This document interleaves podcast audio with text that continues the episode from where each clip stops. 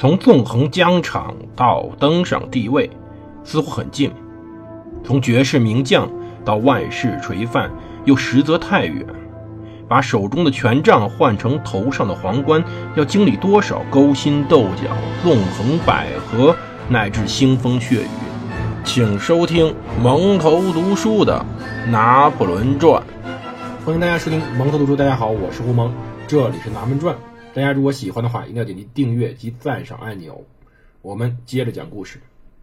上一期我们已经讲到了拿破仑，也就是拿破仑·波拿巴，我们一直这样称呼的。但是在以前的文件上，他应该签署波拿巴的这个名字，因为在欧洲传统里面，只有君主可以使用教名或者说使用名字，而其他人更多的使用姓。拿破仑就这次开始，或者说。从当时的1802年7月份开始，他向元老院传信的时候，就像一位君主一样，只使用教名签署拿破仑。到八月上旬，当时大革命以来第五部法国宪法——共和十年宪法生成了，然后他宣布，各地区成年男性公民有权在纳税最多的六百人中选出选民团。区政府与省政府官员将从选民团中产生，当选后终身任职。不仅他成了终身执执政，而各省政府和市政府的官员也开始终身化了。元老院开始接过立法院很多权力，有权解散立法院和保民院，而保民官少了一半，只剩下了五十人，并且只能在秘密的立法会议上去辩论。拿破仑说过：“说这种会议上，他们可以尽情的叽叽喳喳，就连参政院也受到限制。他一些权力被移到内部秘密委员会。新政体看似有政治参与，但是拿破仑一个人掌握了全部的实权。他的战绩、他的改革、他的政教协定以及他的合约，迎来了所有人的狂热拥护。所以说，大家都知道，当时选民团成员是言谈中最支持他的人。”而老百姓最支持这个独裁者，或者说这时候老百姓经过这么多年的风风雨雨，已经不再关心什么共和、什么民主了。他们本身最底层的那样一些东西，叫做生存与更好的生存，决定了他们会支持这么一个独裁者，这个已经渐渐走上君主之位的拿破仑。而到九月五号开始，拿破仑开始派他的一些支持者，比如说。奥拉斯·塞巴斯蒂亚尼到迪里波里，今天利比亚的一个大城市，以及亚历山大、开罗、埃及的城市，雅法、阿克和耶路撒冷，这是以色列的城市。也就说，他派人到今天的埃及、以色列以及利比亚这些地方去巡视，干嘛呢？去寻找有没有机会能为法国谋取更多的利润。塞巴斯蒂亚尼啊，去的那个地方，实际上对于法国并不欢迎，因为当时拿破仑到处征战，没少杀人，也没少欺负当地人。但是他带回来一个消息，在那一周晚些的时候，拿破仑邀请皮埃蒙特萨丁国王卡洛埃曼努埃尔重登皮埃蒙特的王座，他希望让皮埃蒙特萨丁王国成为法国的一个傀儡，但是埃曼努埃尔。在第二王国萨丁，就他这个王国是个复合王国，有皮埃蒙特、萨丁两个地方。这个五侯王呢，在萨丁岛上，他还挺开心的，拒绝了提议。九月底，拿破仑正式吞并了皮埃蒙特，把它变成了法国的第六个新省。这个皮埃蒙特在哪呢？今天我们要知道，法国最南边，就法国是六边形，那么最南边右下角那个角，大概是今天的马赛以及摩纳哥公国。而摩纳哥临着的地方就是皮埃蒙特，而意大利共和国领导人希望厄尔巴岛和皮埃蒙特并入意大利。要知道，意大利共和国的领导人对于当时法国吞并了意大利的国土是感到深感失望的。但是，法国为什么要吞并这里？是因为我们之前讲过，反复讲过，拿破仑打意大利是最大困难在于翻越阿尔卑斯山后的各个的要塞。可这时候，这要塞全归法国所有了，那么意味着我们的拿破仑如果翻越了整个山脉以后，他所面临的是一片坦途。他可以直接出出入当时大小圣伯纳德山口等阿尔卑斯的西部山口，踏上富饶的伦巴底平原，那里出产着稻米、出产着谷物，以及当时里昂的奢华服装业与奢华家具业所需要的生丝，就是丝绸。要知道，这时候丝绸西方已经开始做了。而伦敦方面开始认为，拿破仑的这种行为实际上是在违反亚棉合约的条约，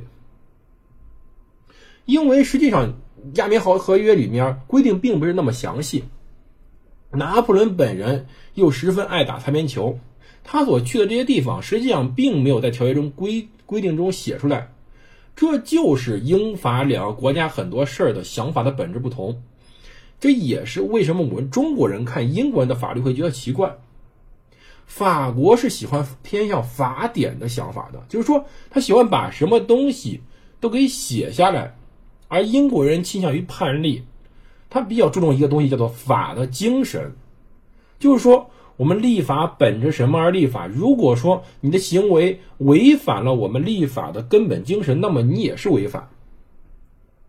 所以说，拿破仑看到条约上没有规定这些东西，并去做了，在拿破仑看来。并无不可，而在英国人看来，他们严重的违反了亚棉条约的精神。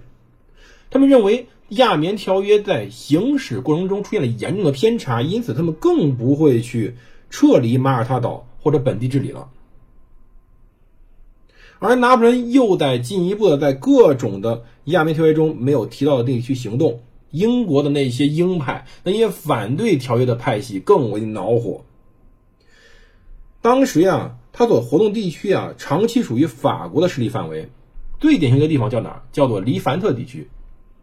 黎凡特地区实际上今天是哪呢？今天也就是在地中海的东岸，今天的叙利亚黎巴嫩地区。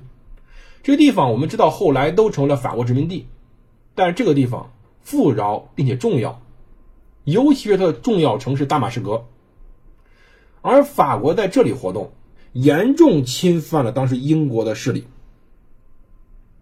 九月二十三号，拿破仑致信塔利朗，说到必须稳固弗朗什孔泰地区，所以说得有一个凝聚力强的亲法瑞士政府，不然就得抹去瑞士。瑞士本身是联邦，瑞士的地方就在法国边上。而瑞士的重要程度在于，他呢把握着当时的阿尔卑斯山。他总是想起两年前自己需要翻越阿尔卑斯山脉，命令瑞士戈朗瓦莱地区时，以便修建通往新布朗山口的军用公路。而瑞士的十三州是瑞士联邦的组成机构，他们一些州拒绝了割让土地。其实，在这瑞士十三个州中，贵族掌权与平民控制不和。说德语的，说意大利语的，说法语的，互相互相心有间隙。一个瑞士实际上是说多种语言混合起来的，导致国家政局非常复杂。一八零二年九月三十号，拿破仑颁布了调停法案，把瑞士重新划为十九个州，并且组建了一个势力相当孱弱的中央政府，以及仅有一万五千人的瑞士军。这世上。瑞士人最为傲慢，或者最为挑剔。拿破仑后来说到：“说他们的国家只有巴掌大，但是他们自大却非常。”其实到今天，瑞士不也这样吗？他们军力相当强大，但是他们国家很小，却相当富裕。可是调停法案违背了吕内维尔合约。十月十五号，拿破仑派米歇尔·奈伊将军率四万人去瑞士确保法案执行，这更是违约行为。然而。奥地利这时候是没有办法拦住拿破仑的，他没有胆量阻止他。普鲁士和俄国没有表达异议。瑞士人境内原本有人反对，但是在四万人的火枪之下，他们接受了现实。拿破仑对他的瑞士支持者、共和主义者菲利普·施塔普菲尔说道：“夺取瓦莱是我最关心的事儿之一。全欧洲都没有让办法让他放弃。”尽管说整个亚棉合约里也不牵扯到瑞士问题，但是英国却以此借口暂停了履行其义务。他没有把本地治理还给法国，也没有把好望角还给荷兰，而且他还在亚历山大和马耳他继续驻军。而在条款中，第八条规定了英国必须从亚历山大和马耳他撤军。拿破仑欣赏瑞士事件事件中奈伊将军的表现。奈伊的父母呢是当时的一个古铜古桶匠，就是做桶的那个匠人，与玛丽安托瓦内特皇后的侍女的女儿，出身还挺低的。他与拿破仑同岁，他在1787年加入了标骑兵。奈伊以近乎于疯狂的勇气出生，在桑布尔莫兹军团服役时表现非常的好。180年5月，他应邀去巴黎就任，在那里到1801年，他就见到了拿破仑。1802年10月，塔利朗命令奈伊率小股军队去瑞士扶持亲法势力，而他速战速胜，两个月完成了以下事务：兵不血刃地占据了苏黎世。关闭反法的施威兹沟议会，释放在押亲法分子，镇压博尔尼政府领导起义，监督亲法人士接管统治者，为本次行动征收了六十二点五万元的费用，连钱都没花。最后，十二月十二号，拿破仑在圣克卢宫会见瑞士州代表。官方报道说，欧洲承认意大利。荷兰与瑞士听凭法国处置，可是英国根本就不认这档子事儿，所以说开从这儿开始，亚棉条合约实际上成了一张废纸了。法国自行其是，当然人家认为我没有违反合约，而英国认为你在不停的侵犯整个合约的利益。而两个月前，波旁家族的帕尔马公爵费迪南去世，法国按照吕内维尔合约达成事项，吞并了帕尔马公国。拿破仑派法军军官梅代克里莫罗德圣梅里去那儿实行法国法律。这次兼并虽然有法可依，但是英国英国驻巴黎大使惠特沃斯勋爵不这么想。法国吞并意大利领土，又入侵瑞士，他主张英国应该获得补偿，至少英国应该吞并些什么。霍特沃斯暗示，既然普鲁士和俄国尚未承认马耳他岛独立，不如。